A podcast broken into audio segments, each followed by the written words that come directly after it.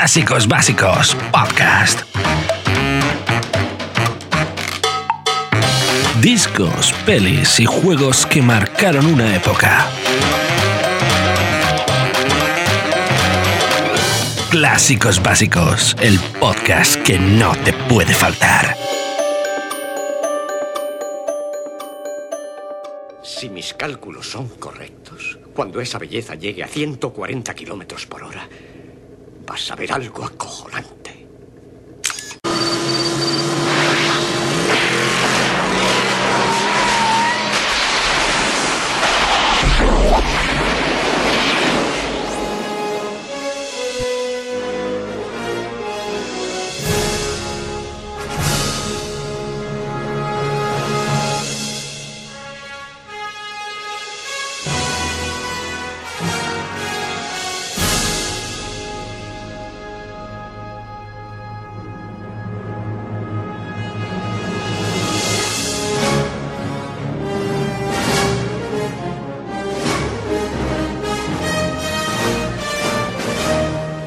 Y bienvenidos una vez más a Clásicos Básicos. Hoy tenemos el retrómetro a 140 kilómetros por hora.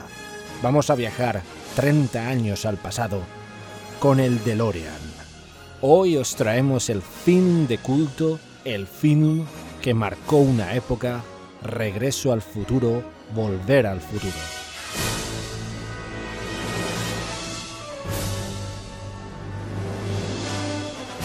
¿Quién es el presidente de los Estados Unidos en 1985? Ronald Reagan. ¿Ronald Reagan? ¿El actor? ¿Y quién es el vicepresidente? ¿Jerry Lewis? Y supongo que Jane Wyman es la primera dama. No, espere, Y Jack doctor. Benny es el secretario de Estado, ¿eh? Ah, Doctor, ya tiene fueron que escucharme. bromas para una noche. Buenas noches. Me han encontrado, no sé cómo, pero me han encontrado. ¡Corre, Marty! ¿Quién? ¿Quién? ¿Quién crees? ¡Los libios!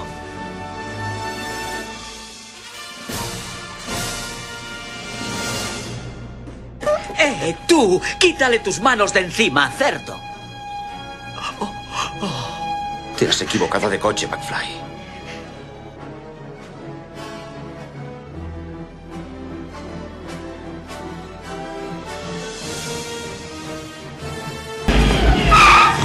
Doc, ¿no hay bastante carretera para alcanzar los 140 kilómetros por hora? ¿Carretera?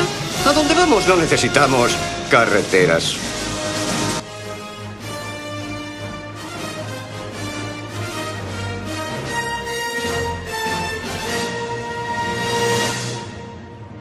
Back to the Future, titulada Regreso al futuro en España y Volver al futuro en Hispanoamérica, es una película estadounidense de ciencia ficción y comedia de 1985 dirigida y escrita por Robert Zemeckis y Bob Gale, producida por Steven Spielberg y protagonizada por Michael J. Fox, Christopher Lloyd, Leah Thompson, Crispin Glover y Thomas Wilson. Esta película relata las aventuras de Marty McFly, un adolescente rebelde e impulsivo que vive con sus padres y viaja accidentalmente al pasado desde 1985, su época, a 1955, la época en que sus padres se conocieron. Eventualmente cambia los hechos específicos de la línea original del tiempo en que sus padres se conocieron y enamoraron, y debido a esto, Marty debe recurrir a la ayuda de Dr. Emmett Brown para reunir a sus padres de nuevo, asegurando su propia existencia y la de sus hermanos. Tras su estreno, Regreso al futuro se convirtió en la película más exitosa de ese año, al recaudar más de 380 millones de dólares estadounidenses en todo el mundo y obtener críticas positivas en su gran mayoría. Estas críticas elogiaron las actuaciones de Fox, Lloyd, Thompson, Clover y Wilson.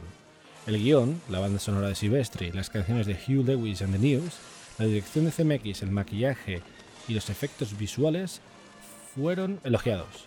Incluso Ronald Reagan, presidente de los Estados Unidos en aquel momento, la llegó a mencionar en el discurso del Estado de la Unión de 1986. Mientras que en 2007 la Biblioteca del Congreso de los Estados Unidos la eligió para ser reservada en el National Theme Registry. Y finalmente, en 2008, el American Film Institute la catalogó como la décima mejor película de ciencia ficción de todos los tiempos en su listado AFI. El éxito de Regreso al Futuro dio lugar a la producción de una trilogía de películas, completada por Regreso al Futuro Parte 2 y Regreso al Futuro Parte 3, ambas publicadas en 1989 y 1990 respectivamente, así como la creación de una serie animada y el establecimiento de una atracción para el parque temático de Universal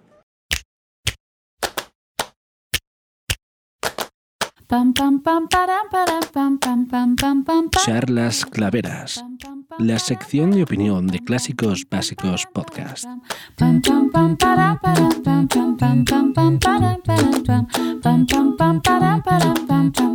Hola queridos amigos, estamos aquí en un nuevo episodio de Charlas Claveras. Hoy nos acompaña Carlos. Hola amigos, ¿qué tal? ¿Cómo va?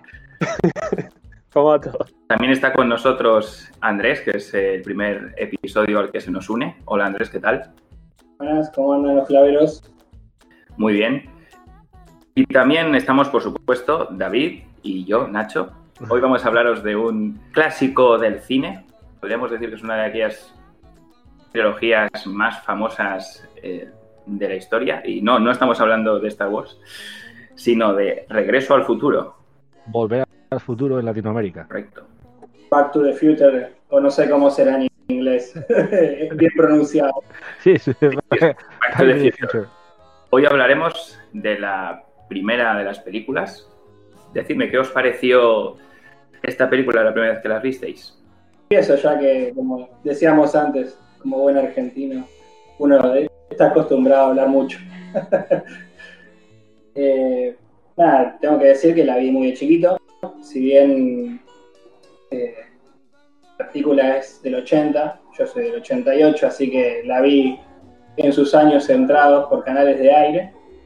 La verdad que la, la trama tiene algo, algo que es bastante novedoso, sobre todo en el manejo del tiempo. A mí en ese momento me llamó mucho la atención. Además del personaje del, del Doc, que me parece como algo muy hilarante. No sé qué piensan ustedes de, de los personajes. Sinceramente pienso que los personajes están muy, muy conseguidos. Tenemos ese binomio de Doc y Marty.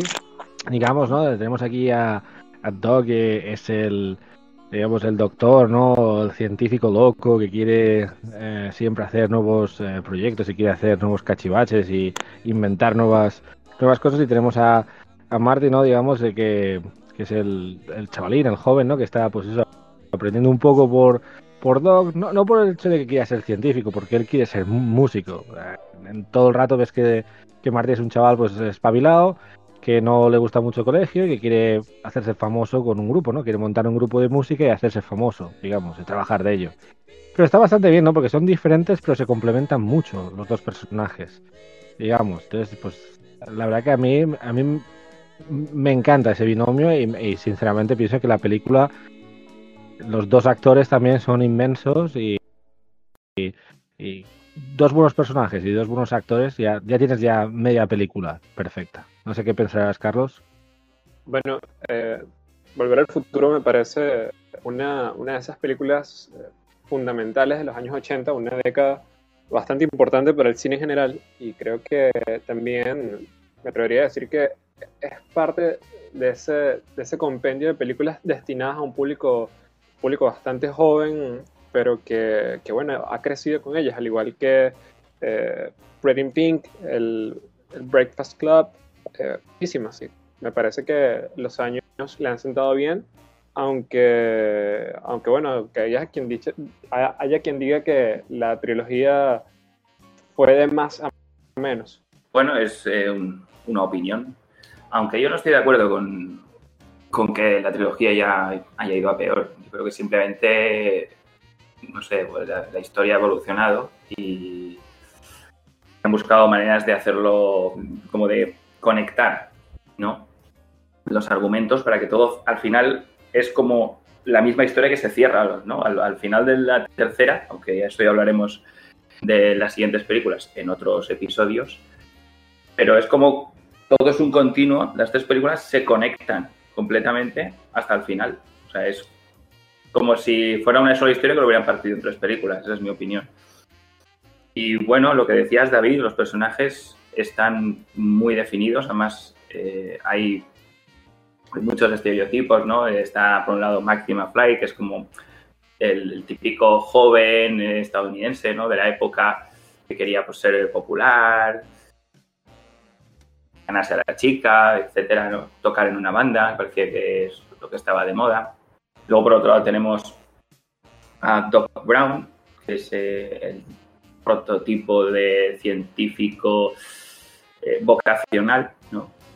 que él tiene un, sueño, tiene una idea y la tiene que llevar a cabo, sea como sea, aunque eso conlleve pues perderlo todo, como ha sido su caso, que ha perdido su casa, la casa de su familia, toda la, fortuna, para llevar a cabo su, sueño de construir la máquina del tiempo y al final lo consigue.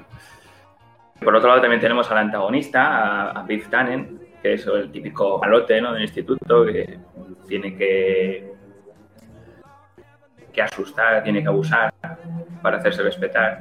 Entonces yo creo que es como todo una película muy, muy apta para todos los públicos, pero a la vez muy entretenida. Es sigues la trama ¿no? de, cómo tienen que hacer para, para volver al futuro, porque además eso es lo que más llama la atención, ¿no? La primera vez que la ves es no es volver al pasado, que parece que es lo típico que haces con una máquina del tiempo, sino que tienes que volver otra vez al, futuro, ¿no? Del que, del que te fuiste. Entonces yo creo que, no sé, la hace muy, muy única. No sé qué pensáis vosotros, ¿no? En cuanto a la trama. Yo sinceramente pienso que, que es una historia bastante original el hecho de que Ah, por un accidente, digamos, ¿no? vas al pasado, 30 años, ¿no? Al pasado, creo que son 30 años exactos al pasado, y lo que tú quieres es volver al futuro, que debería ser volver al presente, pero claro, para donde estás es el futuro. Entonces, esto yo creo que es un concepto, claro que en, pues en la época, así que se había, ya se había hecho muchísima literatura de, pues, de viajes en el tiempo, eh, eh, recordemos el, libro El Anacronóprete, que si no mal recuerdo fue escrito por una persona de Zaragoza, no, recuerdo el autor, eh, y ese fue el primer libro que fue de viajes en el tiempo. fue hecho en Zaragoza por un año y escrito en el 1800 algo. Y a partir de ahí, pues Julio Verne, y otros tantos escritores que han hecho un montón de, literatura sobre, digamos, viajes eh, en el tiempo. Pero esta vez era como, no sé, eh, era como pues un chico de instituto que por avatares de la vida regresa a los años 50 cuando sus padres iban al instituto con su misma edad y ves que la madre se enamora de él eh, y él tiene que hacer que su madre se enamore de, de su padre, ¿no? que será su padre ahí hay un montón de como hay un lío y la verdad que no sé, yo creo que está yo creo sinceramente está genial. No sé qué pensáis vosotros. Está escrita un poco como en clave de, parodia, ¿no? Lo que mm. dices tú, es como que el accidental va 30 años atrás y, entonces es mm, como la hoja del abuelo, pero de manera así, accidental, eh, tiene que evitar que, tiene que conseguir que sus padres se enamoren porque es el momento en el que se, conocen en el instituto y tal. Entonces es, todo así como un poco atropellado, ¿no? Que la película pues tenga, tenga gracia, tenga esa chispa, ¿no? Que hace que quieras verla una y otra vez y, no te canses de, volver a verla, porque siempre hay esos golpes. está muy bien. Yo quisiera preguntar y para entrar un poco en la, polémica, ya que hemos tenido nuestras polémicas inbox respecto a sagas de videojuegos, que no vamos a traer a, colación acá, eh, si las quisieran ordenar de, mejor a de mejor a peor o de peor a mejor, como prefieran ustedes. Yo las ordenaría de mejor a peor como 1, 3 y 2. Para mí ese, es el orden. Sería difícil, sería difícil. Hombre, la, la primera coincido contigo en que, en que es la mejor. Es la que inicia el viaje, ¿no? Y luego la segunda es verdad que tiene un poco como de... Hay algunas cosas que están un poco como, como de pega, ¿no? Porque, por ejemplo, ahí la pregunta, a ver qué pensáis vosotros.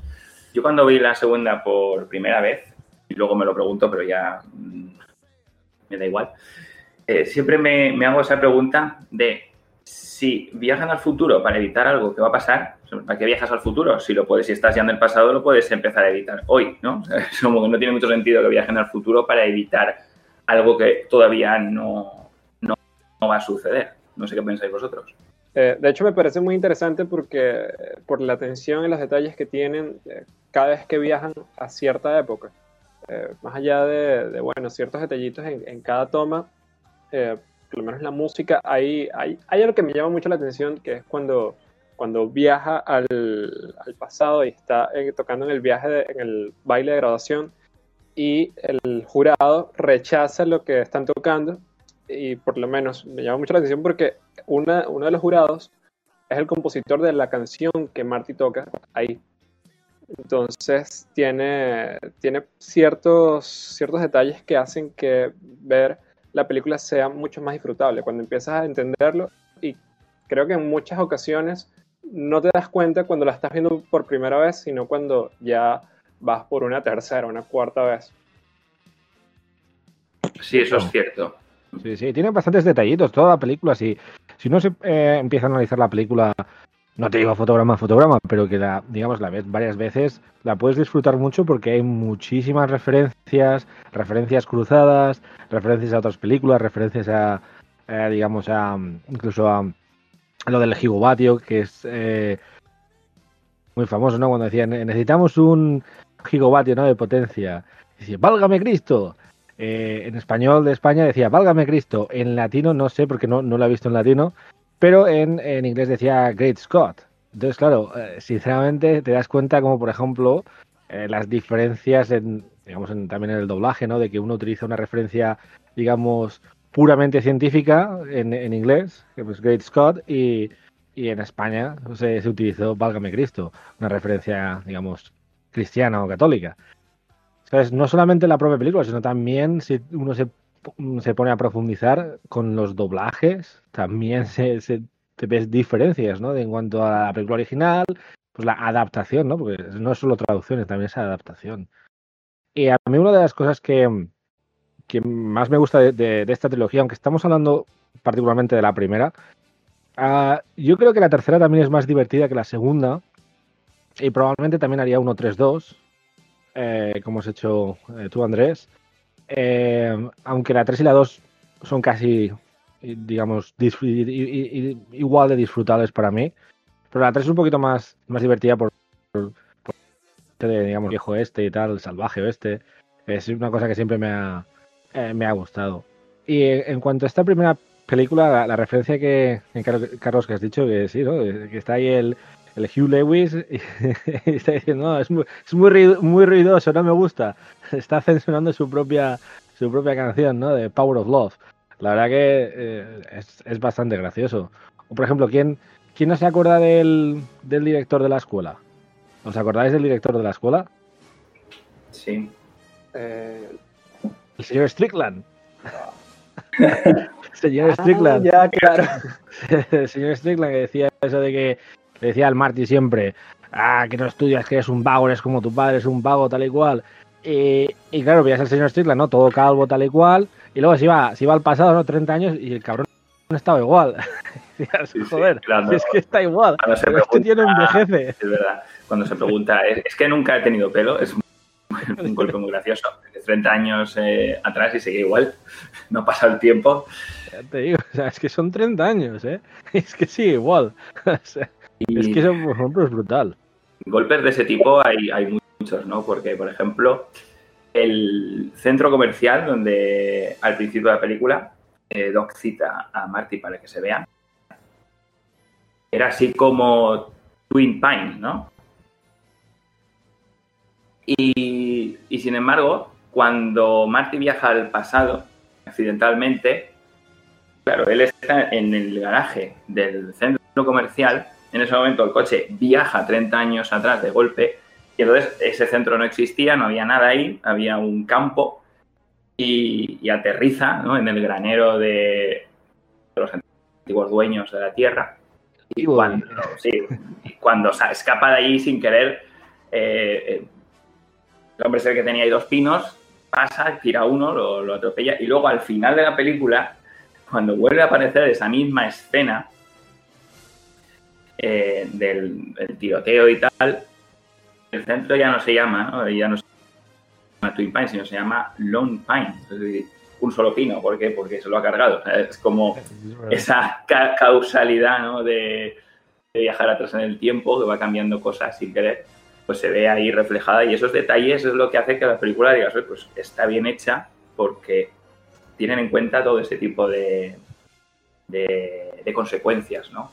O, por ejemplo, cuando, cuando está en el, cuando viaja al pasado y se encuentra con su propio padre en la cafetería del pueblo, y allí está eh, el que está barriendo la- el suelo, que es el futuro alcalde. Claro, él lo reconoce como el futuro alcalde y entonces es como que parece que le da la idea de presentarse alcalde.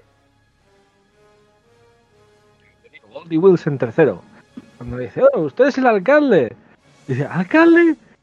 Me gusta cómo suena. Goldie Wilson. Vota Goldie Wilson. Y el, y el camarero, ¡un alcalde negro!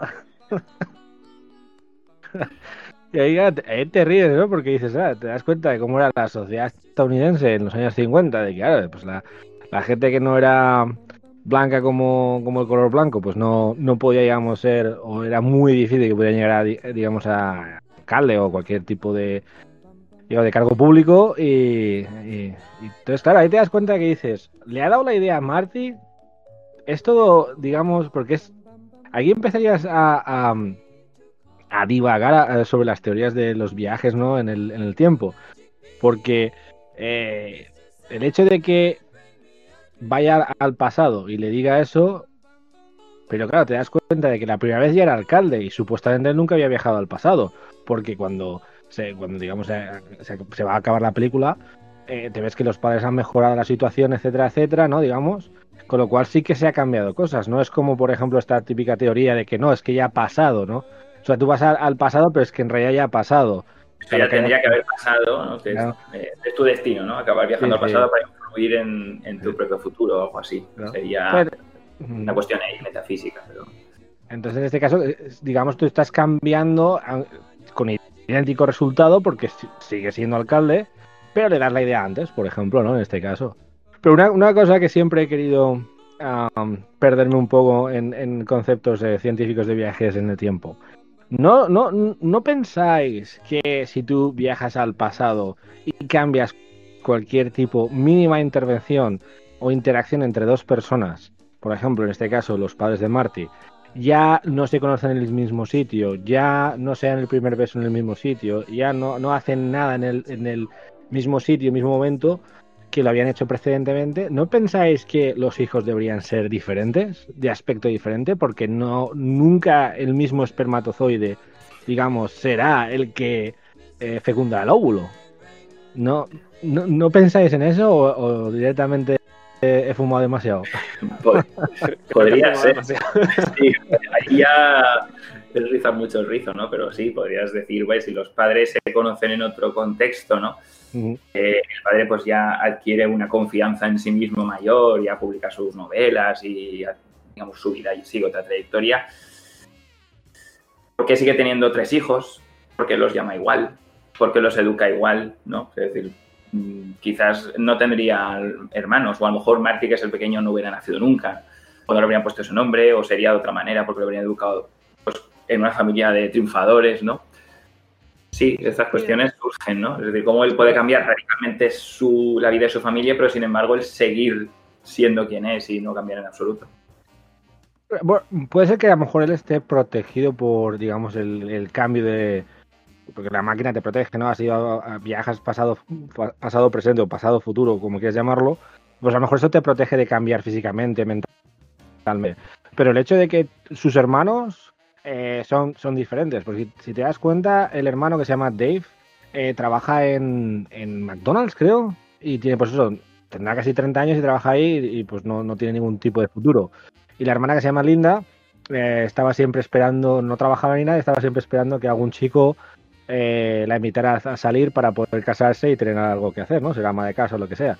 Entonces, cuando él, digamos, vuelve otra vez al presente o al futuro, como queramos llamarlo, eh, te das cuenta de que sus dos hermanos son prácticamente altos ejecutivos, ¿no? O trabajan, son oficinistas, tienen buenos trabajos, tienen educación universitaria, con lo cual eh, ambos han cambiado completamente. Entonces, Marty, en ese universo paralelo que se ha creado, ¿no? Por, el hecho de que has viajado y has cambiado algo, ¿debería ser diferente? ¿O, como pienso yo, la máquina te protege de cualquier cambio?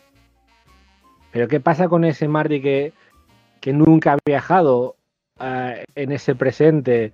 Uh, no sé, es que empieza, empieza a hacer un montón de, de incongruencias que dices, ¿qué pasa? Que cuando él vuelve otra vez a ese presente futuro el Marty que es que, por ejemplo, que sé, que ha, que ha sido eh, criado de otra forma, que tiene otros gustos, eh, desaparece y, digamos, ¿no? Se, se, destruye y aparece él con la máquina del tiempo, porque supuestamente él nunca viajó, o sí que viajó, incluso aunque la vida cambiara. Es que en realidad es un montón de conceptos que te puedes perder y dices que no puede ser, porque si cambias algo, debería haber.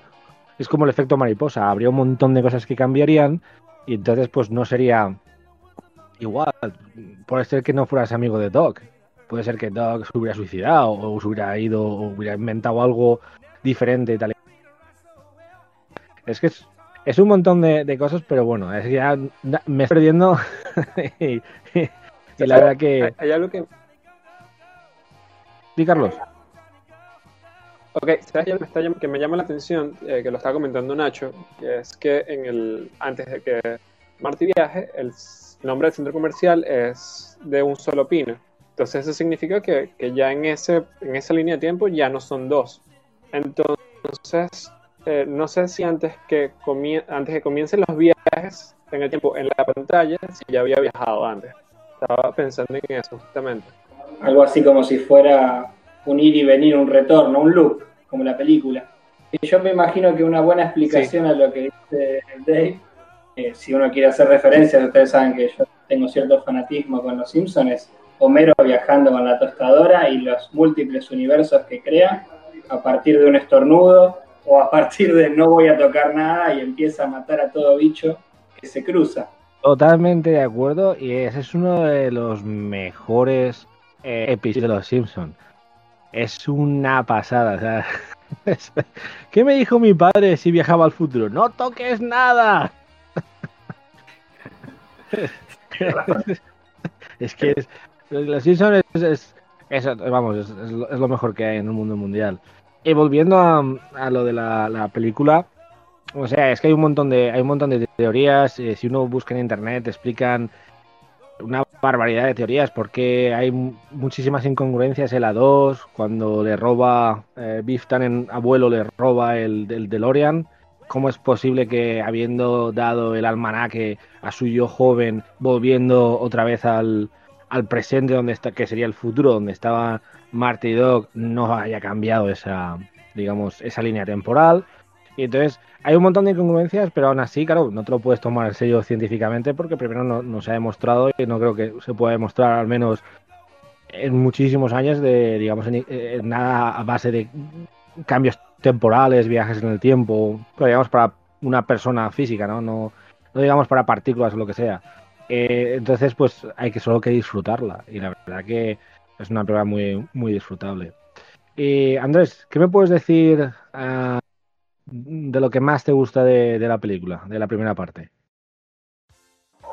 Bueno, de la primera parte hay varias. Yo me quedo muchas veces con, con escenas yo para, este podcast la reví, vi de vuelta varias escenas. Me gusta mucho la escena de introducción con todos los relojes. Me parece una escena bastante, bastante linda, digamos. Eh, y, también, que posterior a eso aparece, como bien decís, que el tipo es un fanático de la música. Me gusta mucho el semejante buffer parlante que tiene, con lo cual rompe todo en su prueba de sonido que le dice que no lo haga y el tipo lo hace igual como buen rebelde que es. Y una cosa más que, me parece que está buena de la película es que, no sé si se fijaron, que el tipo cuando vuelve al pasado, es, rara la, frase, vuelve al pasado, eh, encuentra una ciudad como en los 60, 50, donde todo era pujante, todo sí, esto va a mejorar. Y él, cuando vuelve a los 80, encuentra una ciudad como más, eh, más abandonada, más, más destruida. El lugar está como medio, medio dejado. Yo me imagino que si en los 80 ya tenían esa imagen, ¿qué nos queda a nosotros que estamos 30 años posterior a esa primera película? Gran cambio de, de los Estados Unidos de los años 50 o 60, ¿no? Con el boom económico, eh, todo perfecto, todo, todo bonito, grandes posibilidades, primera potencia mundial, ¿no? Con, contra los soviéticos. Ah, y luego ya a los 80 ya te ves como cambia todo, ¿no? Empieza, pues todos los disturbios eh, raciales empezaron a finales de los 70, eh, la crisis del petróleo, un montón de movidas en los 80 también que sucedieron con derechos civiles y tal, y en Estados Unidos, y, luego pues el debacle que sucedió con la General Motors, eh, con Flynn en Michigan, pues te das cuenta de cómo, cómo te muestran eso, ¿no? En la película, que los años 50-60 es todo pulcro, bonito, cuando vas a echar gasolina, tres personas salen ahí completamente uniformadas y empiezan a, digamos, a limpiar el parabrisas y limpiarte prácticamente el coche, mira si las ruedas tienen el, digamos, la suficiente presión, y te ponen ellos mismos el, gas, ¿no? La gasolina, y, claro, eso era todo el, el, New Deal, ¿no? Que hicieron los americanos, y, te das cuenta, ¿no? De la gran, la gran diferencia. Eso a mí me, a mí me gusta, eh, la verdad, está, está genial. No sé qué pensarás, Nacho, sobre ello. Sí, efectivamente, como dices tú, se nota, y bueno, como apuntaba Andrés también, se nota que en, 1955, que es cuando, cuando llega el al pasado, está todo como más floreciente, ¿no? Y, sin embargo, en el 85, pues sobre todo el reloj, porque es una pregunta que siempre he hecho, 30 años y el reloj no lo arreglan nunca, en serio. Pero bueno, es, es el, el punto central sobre el que gira la película, porque ya se ve al principio cuando le da la octavilla a la señora aquella de, para salvar el reloj, ya no sé qué, no sé cuánto. Si no llega a ser por eso, evidentemente no puede volver. ¿no? Pero, pero sí, efectivamente. Y ya no solamente eso, sino se ven muchas diferencias culturales, ¿no? Como, como bien decías, David también en el instituto, cuando, cuando están hablando con, incluso con, claro, porque él viaja al pasado, tiene que volver a buscar a, Doc, al Doc de aquella época, y claro, hay cosas que no entiende, ¿no? Cuando él siempre está diciendo, qué fuerte, qué fuerte, y Doc se queda en plan diciendo, que tiene que ver esto con la fuerza, ¿no? Sí, eso es verdad. Eh, para, para, vosotros, eh, Carlos y Andrés, eh, Marty dice qué fuerte o dice otra cosa. Que ahora estoy curioso. Eh, no recuerdo bien, tengo un par de meses que no lo veo, pero voy a buscarlo mientras seguimos conversando. Pero recuerdo que también el, doblaje, doblaje latino fue bastante, bastante chévere. Siento que no pasó. siento que fue normal, no, no fue tan increíble como, por lo menos verla en inglés, que en inglés es una verdadera delicia ver toda la película. yo la tengo que, ver en, inglés. Creo que, ah, no entera. O sea, yo recuerdo haberla empezado y me, quedé, dormido porque era, cuando trabajaba de noche y era, eso era imposible de, de, no caer dormido, sí. Pero creo que dice, creo que dice heavy. Creo que dice algo así como Touch Heavy. Eh, entonces es como. Sí, como que pesado, ¿no? Ah, entonces con, con la masa, ¿no? Que tendría que ver eso con el peso, con la masa. Sí, en el futuro tenéis un problema. Tenéis un problema, problema molecular o algo así, dice. es, por Dios. Pero, eh, no sé, es que eh, es, una, es, una, es una delicia el hecho de que, por ejemplo, cuando Vamos, a, digamos, a, desgranar la película desde el principio hasta, hasta el, final. Entonces, em, para que así, digamos, sea más, em, tenga más sentido.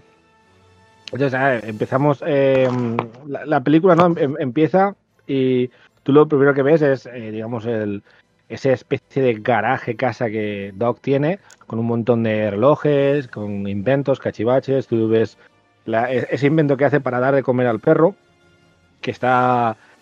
Claro, como el perro no está, pero está con él, pues en la casa hay un montón de comida ahí de, perro que, que no se ha acabado de desconectar. Y, entonces, nada, es cuando Marty llega ahí para ver, pues, pues supongo que para charlar con, con Doc y al ver que no está ahí, pues dice, oh, voy a, voy a practicar, ¿no? Con, con mi guitarra y es cuando enchufa y cuando tiene ese, ese pedazo de altavoz de, de bass ahí que, que lo pone ahí a, explota todo. Digamos, explota el altavoz y él dice, oh, qué fuerte. Y es una pasada. Y también en esa escena te ves como el plutonio, ¿no? Eh, su monopatín choca con una caja de plutonio.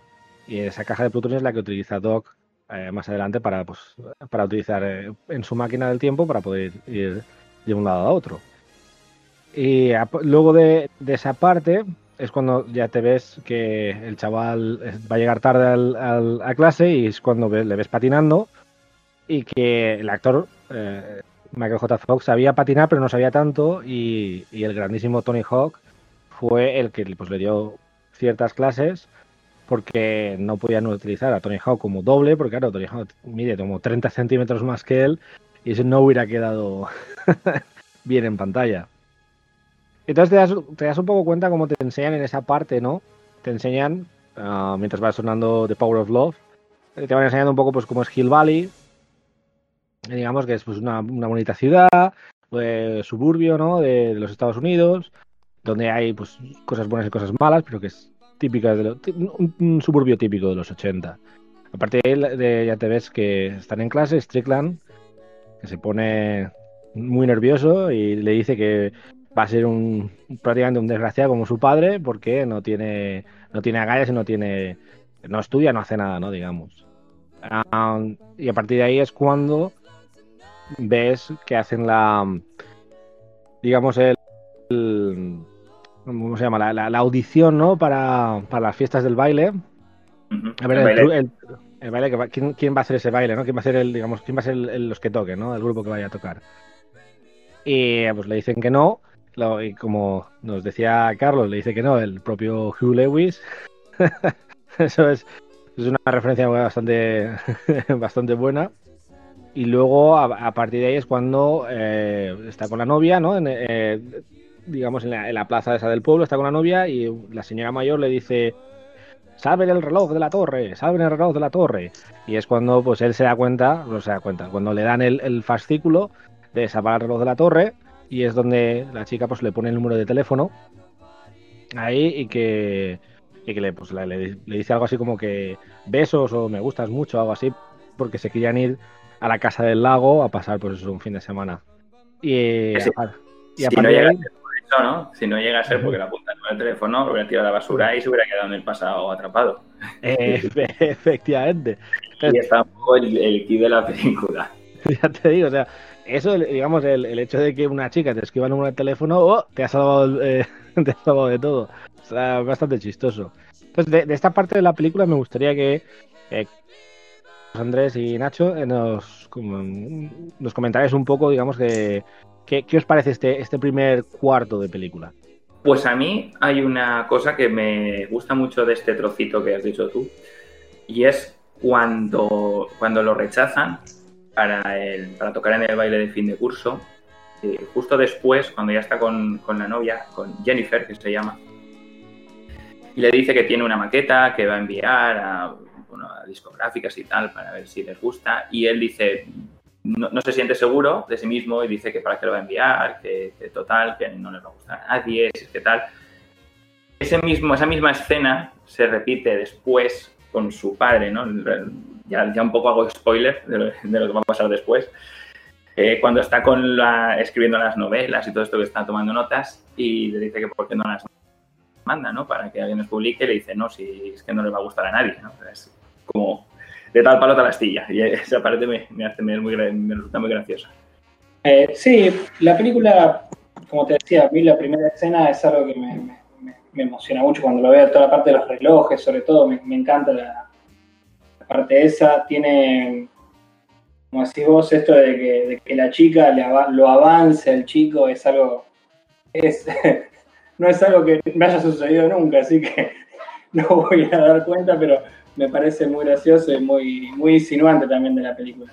Es una, una linda introducción, eh, tiene un, ¿cómo decir? Un, un desenfado, es la palabra, eh, que, que es muy, muy simpática, muy, muy positiva. O sea, la película tiene ese tono siempre alegre. Eh, no sé si sabía también, uno haciendo las tareas, buscando en internet, ese, ese comienzo de la película, como Mark eh, Fox no estaba en ese momento libre para filmar, comienza siendo filmado por otro actor que le había dado un tono muchísimo más oscuro en un principio, que es descartado para poder lograr ese tono feliz y alegre que le da finalmente Fox en su tándem con el Doc. Pero sí, principalmente lo que me, gusta de la, de la primera es esta, la escena de los relojes, la escena de la chica, como bien decís, avanzando sobre el chico, eh, y la, el tono alegre que tiene la película me parece genial. Sobre todo para el momento en que la vi, que era un chico, un niño, no, no estaba viendo Matrix, con lo cual uno se asustara. Te voy a decir que yo no he visto nunca a una mujer avanzando sobre mí, tampoco.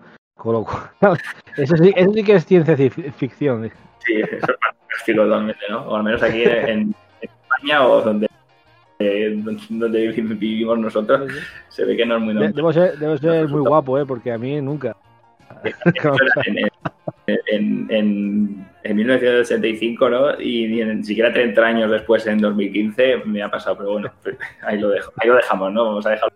Pero sí, son otra de las pre- predicciones de Regreso al Futuro no cumplido todavía.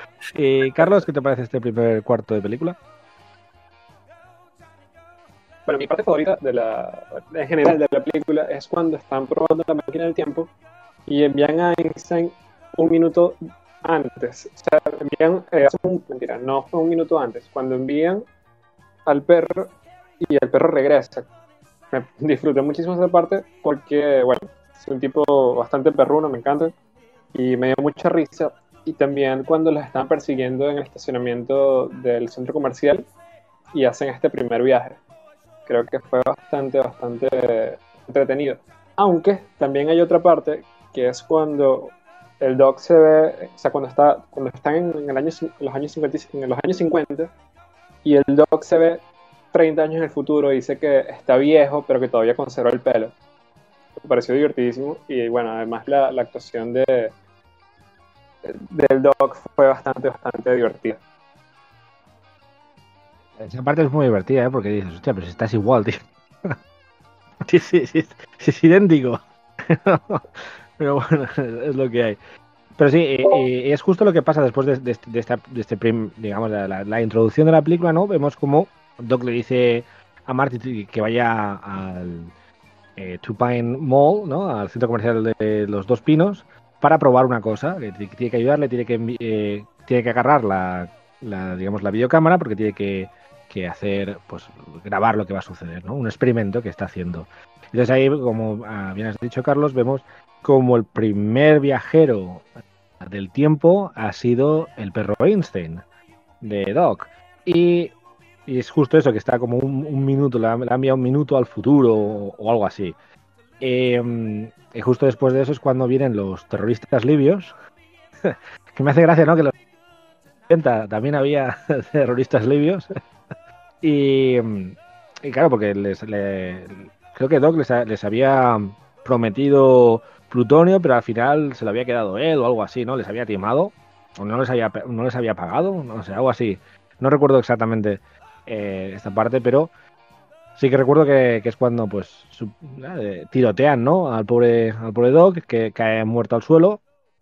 Y es cuando Marty pues eh, aprovecha para huir y al final pues acaba viajando al pasado, a 1955, que es cuando Doc descubrió el condensador de flujo, que dicen en la película. Se cayó, se pegó contra el retrete en la cabeza y es cuando ahí le dio la idea del condensador de flujo, que debería haber sido condensador de flujo, porque es eh, flux condenser en inglés, eh, es flujo. Pero en España al menos eh, se tradujo como Fluzo, que le da, la verdad, un aire bastante jovial, no sé. A mí me gusta, es porque es, bastante chistoso, ¿no? ¿Cómo está tu condensador de flujo? La verdad que esa parte a, mí siempre me ha gustado. Hay, mucha gente que. Mm, no mucha gente. Y conozco a, varios que no les gusta el hecho de que no le hayan traducido exacto, no debería haber sido flujo. Pero creo que flujo mola más porque le da como un aire más, no sé, más eh, loco, ¿no? Digamos, más como una especie de palabro, digamos, ¿no? Una sustancia o una radiación misteriosa, ¿no? Porque es condensador de flujo y de flujo de qué? Flujo de partículas, flujo de temporal, no lo acaba de explicar. Sin embargo, es como condensador de flujo. Ah, vale, flujo debe ser eso que hace que viajes en el tiempo, ¿no? Claro. ya está. Como pues, cuando, pues en la parte que Marty está en el coche para ya volver otra vez a 1985, que dice condensador de flujo fluceando. Claro, si hubiera sido flujo flujeando, ostras, parece que Ahí flojearía, flojeando un poco, ¿eh? La verdad que sí. Pero es una, es una parte bastante, bastante graciosa. Entonces es cuando él eh, pues viaja, eh, viaja al pasado, a 1955. Y claro, evidentemente no, se encontraba el, el modo este, ¿no? El centro comercial no existía todavía y era el viejo, la vieja granja del señor Peabody con los dos pinos. Él rompe uno de los pinos, destroza uno de los pinos y acaba en el, digamos, en el granero del granjero Peabody y, es cuando sale con toda esa parafernalia, ¿no? Llevaba el traje este antirradiaciones y es cuando el, granjero Peabody y su familia, sus hijos, mm, lo ven y se piensan que es un extraterrestre que ha venido pues para dominar a la raza humana, ¿no? Y esto es debido a que en los años 50 en Estados Unidos es cuando se introdujo por primera vez los cómics, eh, digamos, de estos de tipo de extraterrestres, tipo Mm, pre-Flash Gordon, porque me parece que fue de los 60, Flash Gordon. Y entonces, claro, te das cuenta de cómo a, los niños les gustaba mucho y, claro, eh, cualquier cosa que fuera diferente a lo usual, pues podría, digamos, pensar que era un extraterrestre. Y, a partir de aquí es cuando él eh, huye de, esa granja, esconde el coche y se va a buscar a, Doc porque sabe de... Eh, bueno, tiene que, antes de, antes de buscar a Doc se va a, encontrarle y tiene que ir a... Es cuando... Perdón. En este momento es cuando va al pueblo, eh, se ve que, que, donde él vivía no está ni construido todavía, va al centro del pueblo y quiere intentar encontrar a Doc y entonces por eso es que tiene que ir a, a donde está la guía de teléfonos, porque claro, evidentemente no existía Google, Google Maps y si querías hacer algo tenías que encontrar en la guía de, teléfonos. Qué, gran progreso eso, ¿eh? Qué gran progreso, porque imaginaos si tuvieras que ir a los años 50 y encontrar a una mano y tuvieras que ir a, pues eso, a una guía de teléfonos y, luego con más, ostras, tardarías un montón. Pero bueno, menos mal que el progreso en eso ha, mejorado bastante. Y, es cuando encuentra a, a Doc y al principio pues eh, Doc no, evidentemente no lo reconoce, no, sabe quién es, se piensa que es eh, uno del ejército de salvación por los colores que lleva, pero claro, lleva una ropa que es completamente diferente a la ropa que se utilizaba en los 50. Y, aquí, pues, digamos, es cuando Doc descubre de que sí, que Marty ha viajado al pasado con una máquina que ha inventado él. Y en este segundo trozo de película, me gustaría que me comentáis eh, cualquier cosa que, consideráis oportuna. Si quieren, comienzo. a mí una, escena que me gusta mucho de, este tramo de la película que comentás es cuando el, Doc le, pide una prueba de cómo es, cómo sabe que Martin McFly viene del futuro y le pregunta quién va a ser el presidente en 1985. Y el tipo dice, Martin dice, pues Ronald, Ronald Reagan le explica y, hace toda una escena exagerada, bien típico del doc, que se pone nervioso, que empieza a gritar, dice, sí, ¿quién va a ser Clint Eastwood? Tira otro actor. E, es muy, esa escena me parece que es muy, muy divertida. Sí que es verdad, genial, porque dice, ah, Clint Eastwood es el vicepresidente, y Rita Hayward es la secretaria de defensa. sí que es verdad. ¿Y tú, Carlos? Ahí, bueno, me encanta cuando vuelve, al, bueno, no vuelve al futuro, ya va mucho más allá, va al 2015 y se encuentra con que sus padres, bueno, están más felices eh, una camioneta y ve, encuentra a Biff también puliéndole. Me parece un giro bastante divertido porque creo que nadie se esperaba que terminara así. esperamos que, bueno, volviera al 85 y todo bien y todo listo y todo lindo y ya, y fin de la película. Pero por lo menos son ese tipo de, giros que, que, te llaman la atención. Más aún teniendo en cuenta que, según lo que ha dicho Robert Zemeckis y Bob Gale, que bueno, son los responsables de esta franquicia, es que el libreto fue rechazado más de 40 veces hasta que se grabó la película. 40 veces, es una barbaridad, ¿eh? Persevera y triunfarás, dice el dicho. Hay que presentar 40 veces y uno no, desanimarse en su idea. Eso, es cierto, ¿eh? Eso es cierto. Y lo que dices, Carlos, es, es cierto, el hecho de que cómo cambia todo, ¿no? Cuando arregla el pasado, digamos, como el padre es, exitoso, tiene una novela, tal y cual, y luego pues eso sí, que ves a Biff estar ahí encerando el, coche, la verdad que sí, está... O sea, acaba, acaba demasiado bien, es muy, muy blanca, ¿no? En ese sentido, que acaba, pues eso, todo el mundo bien y él se puede ir al lago y sus padres le dejan ir al lago con la novia, tal y cual. Pues la verdad que sí que acaba bien en ese, en ese aspecto. No, bueno, yo creo que ese es el, punto que quería definir. Ya el resto sería, bueno, hablar sobre el, presente de la saga, pero creo que se lo podemos dejar para el final del episodio. Básicamente, em, a partir de, este momento en la película se ve el tándem, binomio eh, Doc Marty, que intenta pues hacer absolutamente todo lo posible para volver otra vez a, hacer regresar a Marty, ¿no? A, a, su época. Y haciendo eso, pues desgraciadamente, a, Marty evita que su padre sea atropellado por su abuelo materno y haciendo que sus hermanos no se conozcan. Y es entonces cuando la foto empieza a desaparecer, la foto que tenía Marty de sus hermanos empiezan a desaparecer porque se está cambiando el futuro. Y evidentemente no van a hacer él ni van a hacer sus hermanos, con lo cual necesita hacer que su padre y su madre reconecten, se conozcan, digamos, o reconozcan y salte el amor. Y a partir de aquí pues hay un montón de historias eh, vividas. Por ejemplo, vemos a Biff Tannen que maltrata a George, el padre de Marty, y vemos como nuestro querido Marty tiene que defender a su padre y entonces pues Biff tiene este odio profundo que ataca, digamos, y entonces Marty eh, trata de huir con el monopatín y es cuando vemos la icónica escena del monopatín huyendo que acaba con Biff estrellándose contra un camión de estiércol, inundando de estiércol su coche, digamos, de descapotable impecable, que pues como muchos americanos, eh, así que digo yo, que no ni estudian ni trabajan, les encanta tener su coche impoluto, un coche caro e impoluto. Es una escena bastante divertida, es una escena muy icónica, que uh, estaréis conmigo de que es de las escenas más icónicas de que tiene la película y es bastante divertida. Y a partir de aquí ya es simplemente el hecho de... Eh, eh, tiene que intentar hacer que su madre se enamore del padre, su madre quiere ir con ella al, encantamiento bajo el mar, el baile del encantamiento bajo el mar de, eh, Hill Valley, ¿no? del instituto, y es aquí cuando al final pues, el padre reúne valor y viendo que la damisela ¿no? está, está en peligro, los reyes están en peligro, pues él le da un puñetazo a Biff, cambiando el futuro para siempre.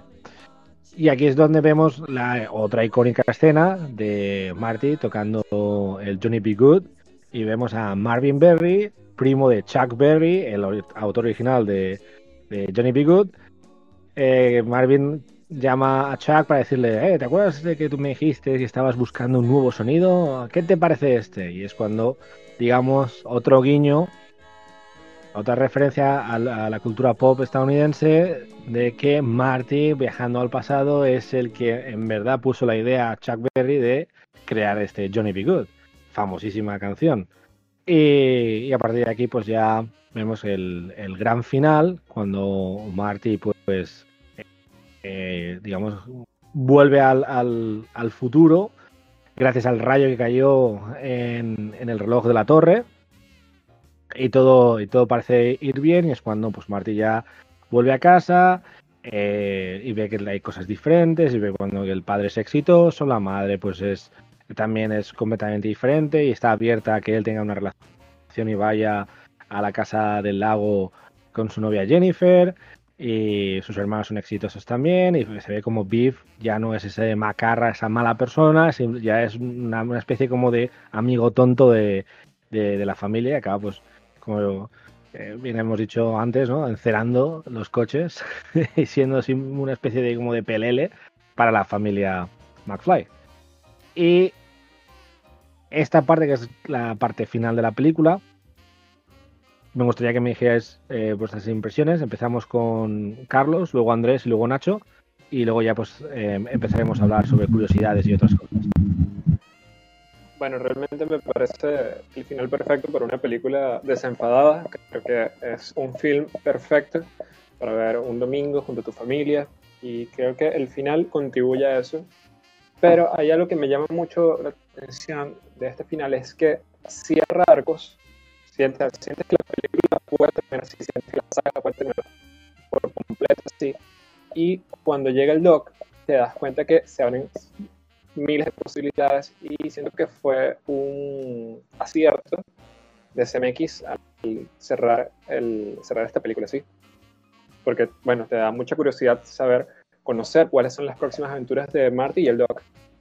Sí, una parte de la, de la película, coincido, es el cierre, la verdad que es prometedor, da, lugar a, abrir varios arcos argumentales y tener muchas más películas, lo cual también eh, es un buen negocio para, para la productora y para los guionistas, ¿no? Obviamente. Eh, yo me quedo con algunos detalles de la, del resumen que estabas haciendo, Dave. me gusta mucho la escena cuando le preguntan el nombre, que dice Calvin Klein, el nombre de los calzoncillos, y le dicen, ¿Por qué? ¿Por qué alguien llevaría su nombre escrito en los calzoncillos? Eso me parece genial, es un gag que aparece en todas las películas después. Eh, y otra curiosidad que me gusta mucho a mí también de la película es que, por lo menos a mí, que es la primera vez que me di cuenta de algo así, es que en la película hay mucho, mucha venta comercial, mucha publicidad. Como bien decís, cuando la escena de la patineta le enfocan bien claramente sus zapatillas Nike, eh, cuando, bueno, el DeLorean mismo de General Motors, es como si fuera toda una, una, como vos bien sabes, una gran Nintendo dentro de la película, donde publicita y mantiene bien comercial, eh, no solamente el tema de guion y de, buena película que es, sino que además vende productos en todo su, en todo su argumento. Eso me parece que, si bien no es algo que uno concuerde, eh, está muy bien logrado. Es, una pasada cuánto product placement tiene esta película, eso es cierto. Eh, y yo creo que sí, los 80 es cuando empezó todo el product placement. Y es que tú ves la, Pepsi, por ejemplo, que pide, las zapatillas Nike, eh, lo del coche también. O sea, es que es todo, es como una especie de gran campaña de marketing dentro de la película. Se, se le perdona porque es una película muy buena, pero la verdad que sí, que exagera un poco ¿eh? el, product placement, la verdad, eso es, eso es cierto. ¿Y tú, Nacho? Pues ahora que ha dicho Andrés, eh, no sé si en, versión latinoamericana se, él se pone el, seudónimo de Calvin Klein, porque has dicho Calvin Klein por los calzoncillos. Y recuerdo que en la, en la versión en castellano eh, le llama Levis Strauss. No sé si en otra versión cambiaron esto. Sí, sí que, sí que es cierto. Eh, eh, creo que hay diferentes. Por ejemplo, en Italia también no era ni Levis Strauss ni Calvin Klein, era una marca, no sé qué marca, una marca de ellos, digamos, una marca italiana. En, diferentes países cambiaron eso y pusieron marcas. Eh, mira, en Estados Unidos era Tommy Hilfiger, Calvin Klein en Latinoamérica y Levis Strauss en España leyendo en internet en Francia era Pierre Cardin. Imagínate, ¡Uh, Pierre Cardin! Es curioso, ¿no? Porque en España no hemos puesto ninguna marca española. Señal de que no, de que no hay ninguna, ¿no? Que sea. País de cainitas. No hay ninguna. Pedro del Hierro. Puede haber sido Pedro del Hierro. Sí, tienes razón, pero, no sé por qué, ¿no? Strauss, ¿por qué decidieron poner ese nombre? El, Levis eran famosos en, España en ese, momento, sí que había Levis. Que se pronuncia Levi. Y cuando, cuando me lo dijeron, no, es Levi. ¿Cómo? Levi todavía. Levi. Levi. Yo flipé, yo, madre mía, es Levis, tío, es Levis, no, Levi's. Nada, lo tuve, ya está. Eso, yo tuve. eh, también me parece muy, muy gracioso que comentamos esta escena ¿no? en, que se encuentra con, con, su madre en el pasado, que, que la madre lo esté ahí acosando prácticamente, le ahí metiendo mano y que quiera ligar con él cuando eh, al principio de la película se ve que la madre pues, parece un poco mojigata y estrecha. Y luego, sin embargo, te das cuenta de que ahí está, luego la escena que están los dos solos en el coche antes del baile, que se sacan la petaca, se ponen a beber, a fumar, y, se queda diciendo, ah, pero ¿qué también fumas? Y, o sea, muy genial. ¿no? Esa parte, ¿no? De como la madre que estrecha que era, pero en aquella época qué suertecita estaba, ¿no? Pero tú imagínate estar en el coche con tu madre. Es un tema turbio. Si tú te das cuenta, o sea, jugaron con un tema turbio de incesto que lo hicieron bien, porque claro, bueno, se besan, que es un poco chungo, pero bueno, como dicen, nada, es como besar a mi hermano, tal y cual. Entonces lo dejan así un poco más arreglado. Pero era un tema turbio, ¿eh? Ah, te ves ahí a, a, a, Marty ahí sufriendo, ¿no? Todo sudando. ¿Pero dónde está este? ¿Pero dónde está este? ¿Por qué no viene? ¿Por qué no viene?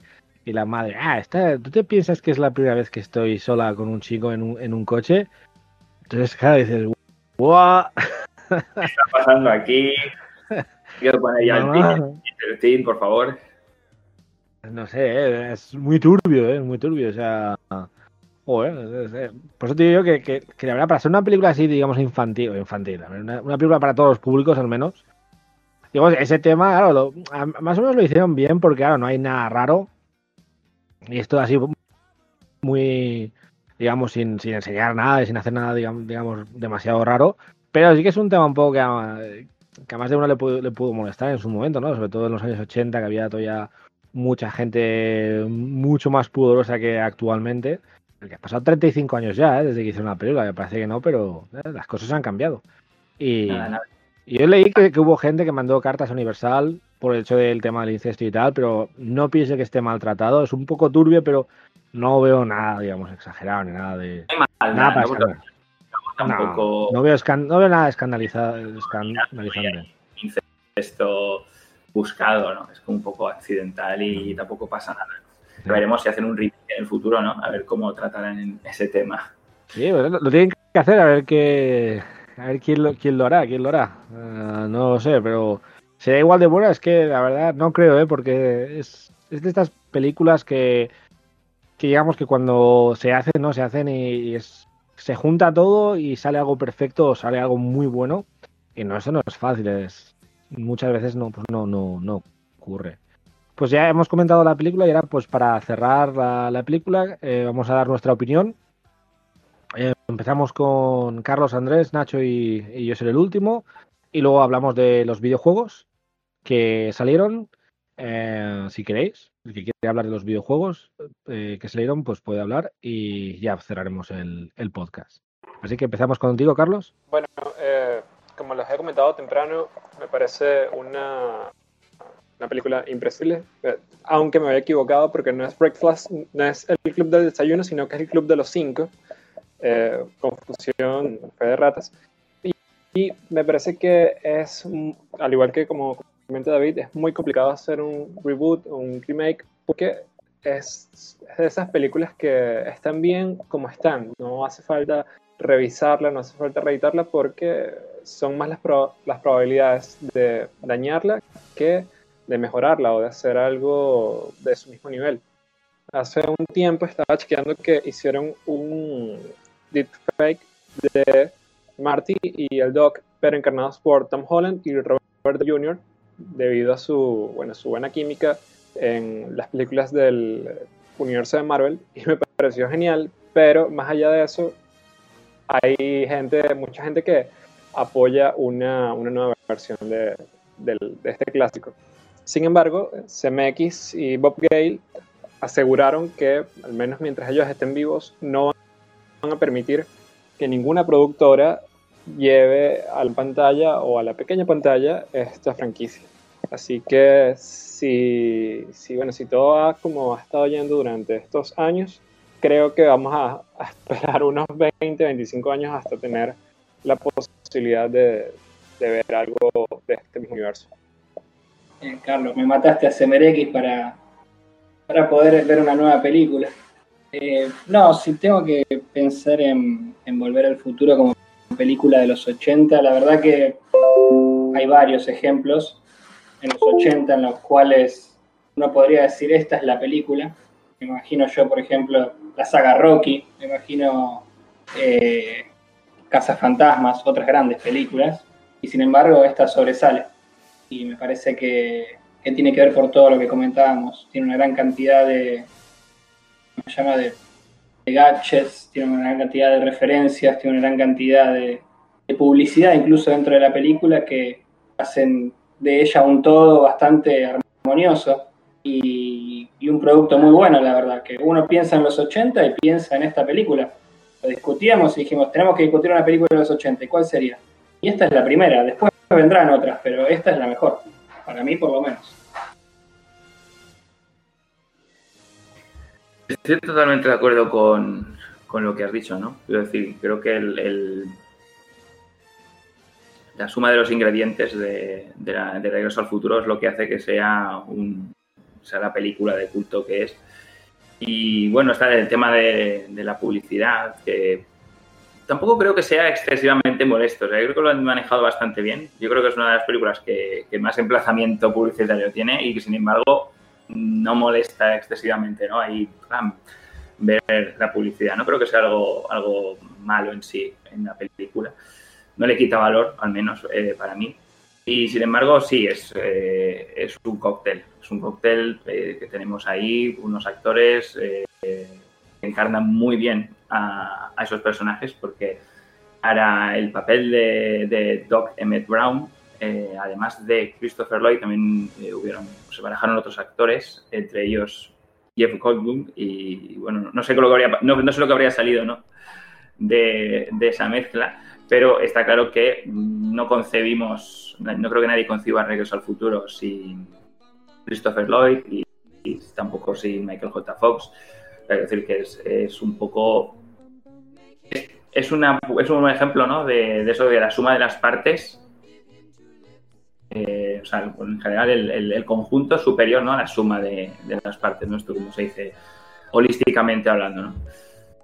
Creo que la película pues, salido muy, muy bien.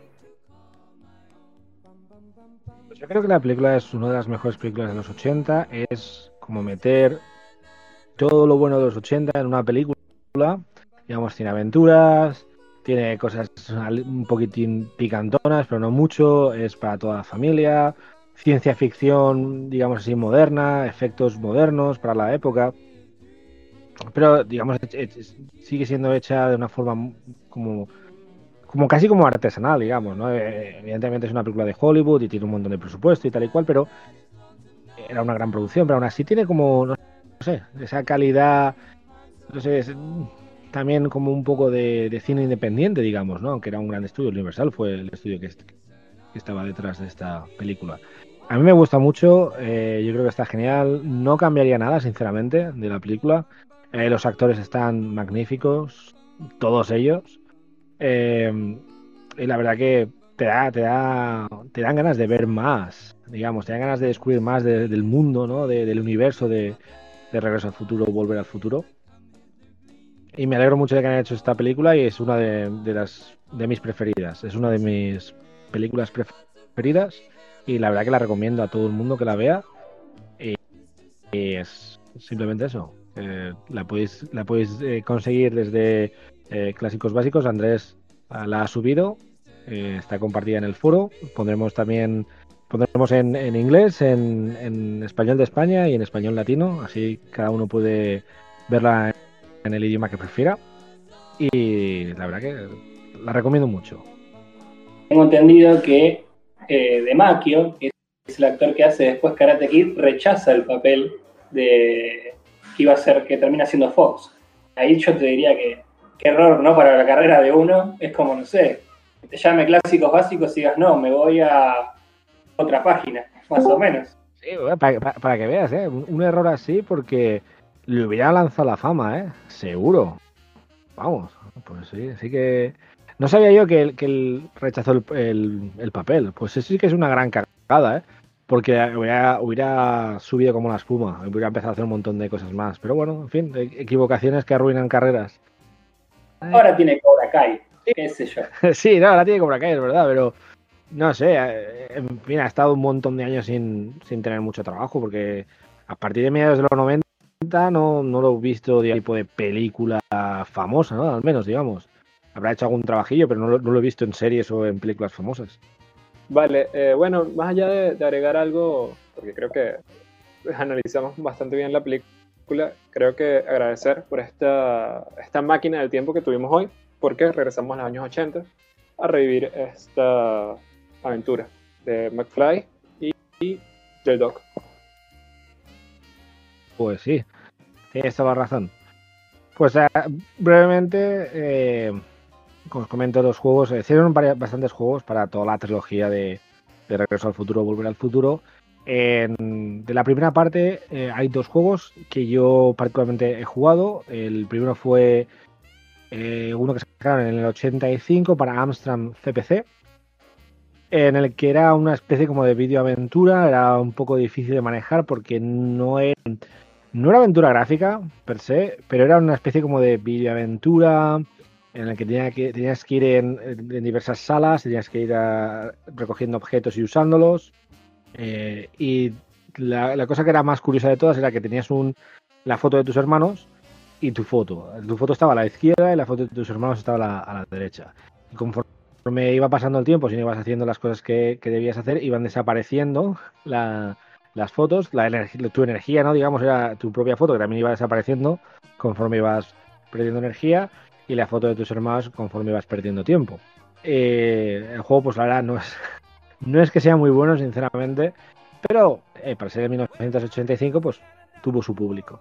Luego salió otro juego en el 86, creo que fue, para la Nintendo eh, o la Famicom, para la primera, la NES original, que ese sí que jugué más, eh, también tenía la foto de los hermanos, eh, como muestra de, digamos, de, de- tu energía, ¿no? Y, y habían fases, y era todo mucho un poquito más arcade, eh, tenías fases donde tenías que, ir con el monopatín, digamos, salvando, recogiendo objetos mientras ibas salvando obstáculos. Y luego el, el último juego que se, se hizo fue el, juego en 2015, creo que fue, 2010, 2015, eh, que fue el eh, Telltale Games. Es una aventura gráfica pura y dura. eh, y la verdad que a gente, a la gente le ha gustado. Um, yo, yo lo tengo que jugar. Tiene, tiene buena pinta. Es la trilogía entera. Es como si fuera la parte 4 pero también te coge de la. O sea, como si hubieran hecho una parte 4 para juego, y que, pero que te coge elementos de las tres primeras partes. Entonces, pues está, está bastante bien. Sí, yo también te iba a decir que el, que jugué yo es el de Sega o Mega Drive, no, no, cualquiera de las dos consolas, que es el del caballo, el la parte 3, y es dificilísimo, muy frustrante, sobre todo para un chico. es tremendamente frustrante. La verdad que sí, ¿eh? Es un juego bastante difícil, con lo cual, sobre todo si uno lo ha jugado así de más jovencito, incluso de chico, yo, vamos, no, no sería capaz de pasármelo ahora mismo. ima- Imagínate con 10 años, tres veces menos. Creo que eran tres niveles. Era el que tenías que ir con el caballo eh, saltando, evitando obstáculos para salvar a, la profesora esta, no cómo se llamaba. El segundo nivel, pues que ese era jodidísimo porque mm, iba tan rápido que no veías bien los obstáculos. eh, era muy fácil tropezarte con cualquiera de ellos y tenía. Esa segunda pantalla eh, que vas tirando los platos estos del frisbee. Eso en la película no, no se ve esa escena, solo se ve cuando le tira el, el frisbee y, demás para, para evitar que le pegue un tiro. Pero en el juego lo, la hicieron, se la inventaron de cero esa, esa escena. Y luego la última parte estás en el tren. Que tienes que llegar hasta, hasta, la, hasta el principio, hasta la locomotora, que es donde está la máquina del tiempo esperándote. Eso sí que es como lo que se ve en la película. Es que lo que dices tú, la dificultad era tan alta que aunque fueran solo tres pantallas, te podías tirar horas para pasarte el juego. Eh, Nacho, yo me acabo de enterar en este momento, gracias a vos, las otras dos pantallas, porque nunca pasé de la primera. Es que es muy, muy difícil, ¿eh? Muy difícil. Yo también me quedé en la primera. Eran tres pantallas que dije, joder, mm, claro, ya se acaba el juego, pero es que te, podías tirar horas para pasarte, para pasarte una pantalla y, era, como decís vosotros, muy frustrante. al final yo me hartaba y decía, vale, voy a cambiar de juego porque esto ya me, me toca las narices, ¿no? Pero sí. Súper frustrante. Pues nada, os agradezco mucho que hayáis eh, participado en este podcast. Eh, nos vemos en la próxima edición y que vaya muy bien. Un saludo a todos. Adiós. Y hasta aquí el episodio de hoy. Espero que os haya gustado y hayáis disfrutado tanto como yo en hacer este podcast.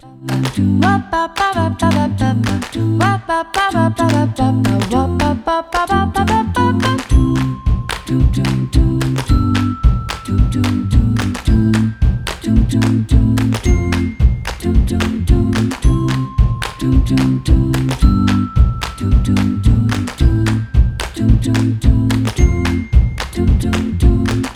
ba ba ba ba ba ba.